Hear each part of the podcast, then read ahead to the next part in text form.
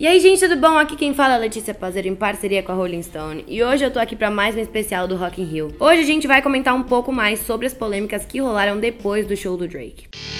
Cara, especial Rock in Rio.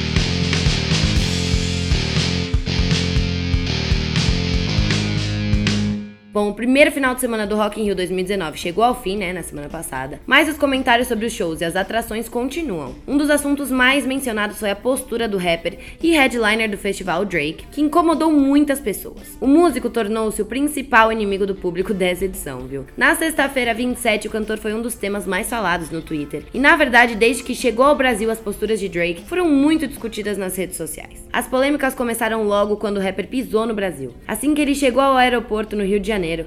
Como de costume, alguns fãs esperavam para ter a chance de tirar uma foto ou pedir um autógrafo ao rapper, né? A gente sabe como é fã. Fotos e vídeos publicados na internet mostram que Drake ignorou as pessoas que estavam ali. E muitos ficaram decepcionados com a atitude dele. Isso só piorou ao longo da estadia do cantor aqui no Brasil. Outra polêmica envolveu o cancelamento da transmissão do show pela TV. Tudo parecia certo para a transmissão ao vivo do show via Multishow na sexta-feira 27, quando o rapper decidiu cancelar a exibição. Claro, aqueles que não puderam ir e estavam ansiosos para assistir ficaram desapontados, né? Em questão de minutos, o rapper foi um dos assuntos mais comentados do Twitter. Diante a proibição da transmissão, a emissora escolheu exibir o show de Rihanna para substituir o desfalque na programação. Para melhorar a relação com o público ao notar a repercussão negativa, Drake justificou ter cancelado a exibição devido à chuva. No entanto, Boninho, diretor da televisão conhecido pelo trabalho na Globo, respondeu ao rapper no Twitter e disse que antes da chuva o cancelamento já tinha sido feito. E aí, né, a fama do rapper que já não estava muito boa foi de mal a pior, gente. E bom, a fama só piorou, viu?